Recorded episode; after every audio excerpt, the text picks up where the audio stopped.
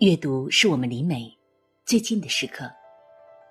在微信上搜索公众号“上官文露读书会”，关注我们，可以查看节目的原文，或者了解到更多关于读书和电影的内容。各位好，我是上官文露。提到毛姆，自然会想到他的一部久负盛名却也颇具争议的作品《月亮与六便士》。在这部小说里。毛姆为我们塑造了一个打破世俗价值观念，甚至是挑战道德底线的人物——斯特里克兰德。人到中年的斯特里克兰德本来是有名的证券经纪人，他有着别人艳羡的，甚至是一生都无法企及的地位、财富以及幸福的婚姻。可是有一天，他毅然决然地丢弃了这一切，躲到一个破旧的屋子里。开始他的绘画梦想，但是更加让人无法理解的是，在这之前，他根本就没有画过画。此后，他的生活几乎是一团糟，他霸占了朋友的住处，还和朋友的妻子布兰奇发生了不正当的男女关系，最后导致布兰奇自杀身亡。斯特里克兰德极其冷酷地抛弃妻子，又极其极端的。执拗的扎入旁人所无法理解的那种生活状态，让人觉得他就是一个自私冷漠、狂放不羁、令人生厌的疯子。那今天我们要说的也是一个疯子式的人物，在小说《刀锋》里面，毛姆塑造的主人公拉里，则是陷入了另一种疯狂的状态。一战期间。拉里去当了飞行员。当他看到战争的残酷、亲历朋友的离去，他突然不知道活着到底是为了什么。他陷入了一种困顿又迷茫的状态。与斯特里克兰德用绘画梦想指引生活不同的是，拉里并不知道支撑自己活下去的到底是什么。但是他唯一确信的是。庸常的婚姻、虚无的物质，并不能够给他带来宽慰。于是，他带着对于人生的疑惑，试图在精神领域寻找答案。在这种主动找寻的过程当中，拉里和斯特里克兰德有着相似的地方。拉里也抛弃了在他看来无用的东西，他放弃了和伊莎贝尔的婚约，放弃了人们崇尚的。物质财富。此外，拉里还主动隔绝了别人对他的评价。他不在意别人的眼中，他看起来就是一个失魂落魄的流浪汉。他也不介意别人因为无法认同他的追求而对他进行无端的指责。他完全摆脱于人生的恐惧和挣扎了，只是为了寻找活着的意义。他先是试图在。哲学著作里找到答案，后来，他又到煤矿、农场，最终呢，在印度经典《奥义书》中探寻到了人生的真谛，即达到一种无我的境界。他带着自我完善的崇高人生理想，以无私、博爱的方式生活了下去。他竭尽全力地帮助身边的弱者，最终选择散尽家产。成为一个普通的出租车司机，度过余生。可以说，无论是斯特里克兰德还是拉里，他们的身上都有着某种我们无法超越的执念。即便斯特里克兰德的偏激自私被人所诟病，但是他身上的那种为了自我理想而不顾一切的勇猛，不免让那些为了生活。而不得不唯唯诺诺的人，极尽崇拜。而拉里的选择，更是成为很多深陷世俗桎梏、被精神困境横绕之人所向往的一种理想化的生活方式。不得不说，斯特里克兰德就像是一只浑身带刺的刺猬。他放弃世俗生活，追逐梦想，却也伤害了身边的人。而相比之下，拉里的疯狂是基于对他人的宽容，是一种可以让我们变得更加圆融的生活态度。在《刀锋》里面，毛姆告诉我们，叛逆并不是一个贬义词，至少在拉里身上。毛姆一直毫不吝啬地用各种词汇赞美他的叛逆。虽然拉里选择离开伊莎贝尔，但那是因为他知道伊莎贝尔想要的生活自己给不了，而能够让伊莎贝尔幸福的只有格雷。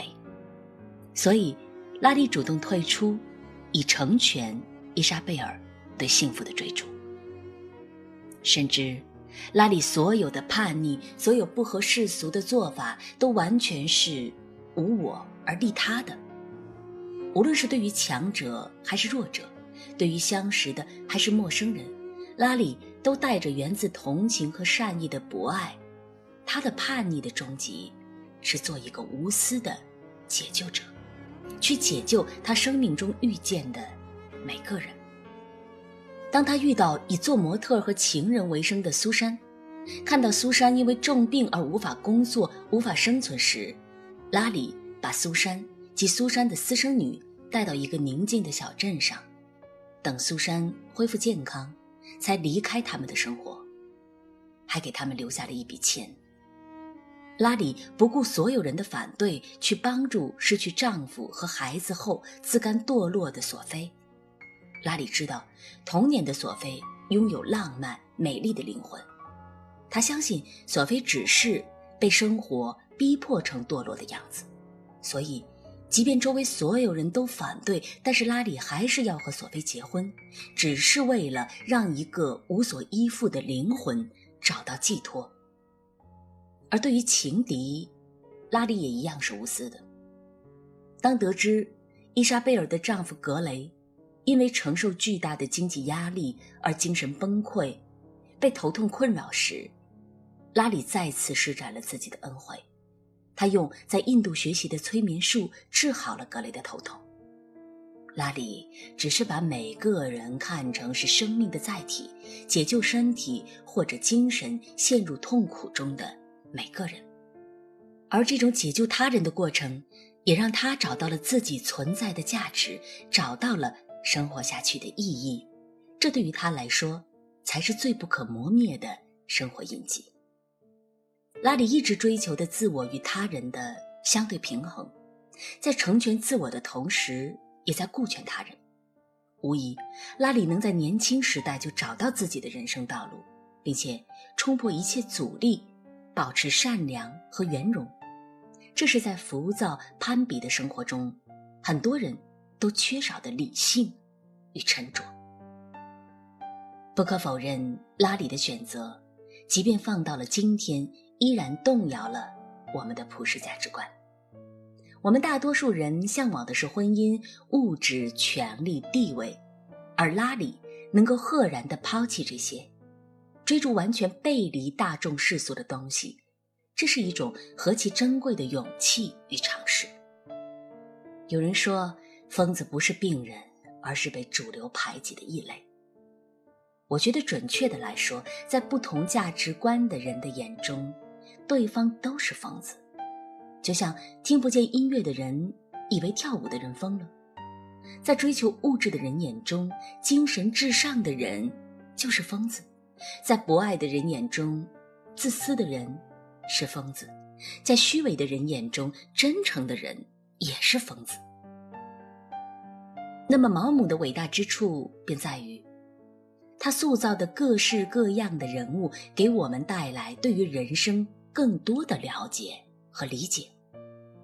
每个人都有选择自己生活方式的权利，而唯一确定的是，每个人的选择都注定要背负着别人无法理解的东西，也只能默默的忍受选择带来的好与不好。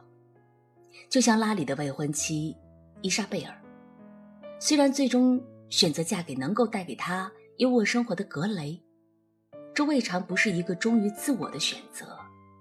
然而，她放弃了爱情，接受了物质的召唤，也要承受物质失落时的悲伤。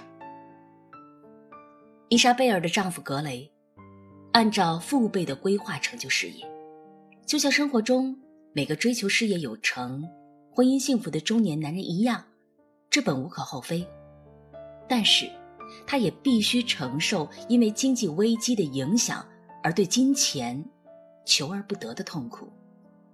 还有，伊莎贝尔的舅舅艾略特，他仰慕上流社会，依靠权谋手腕讨得上流社会体面人士的欢心而活着。纵然夹杂着虚伪和虚荣，但这也是他的生活选择。当然，他也承受着。不被别人仰视而带来的自卑和苦楚，所以我们看到，每个人都以自己喜欢的或者是向往的生活方式在活着，也都承受着生命赌注带来的得与失。或许我们每个人的内心都有着太多的不舍与牵绊，我们内心里住着的那个疯子也一直被压制着。如果不是被某种看似约定成俗的标准所定义着，如果可以义无反顾地倾听自己内心的呼唤，那么或许我们都可以痛痛快快地做一回疯子。其实生活就是这样，在我们不得不做出取舍的时候，你想要什么样的生活，就选择什么样的生活。我们都不该。被非黑即白的正确或者错误、高尚或者无私来定义，不是吗？所以今天想和各位讨论的话题是：面对不同的人生追逐，你能够勇敢的做一回疯子吗？欢迎各位在评论区里给我留言。如果你想查看今天节目的原文，你可以在微信上搜索公众号“上官文录读书会”。阅读是我们离美最近的时刻，让我们共赴一场美丽的约会。我是上官文露，下期再会了。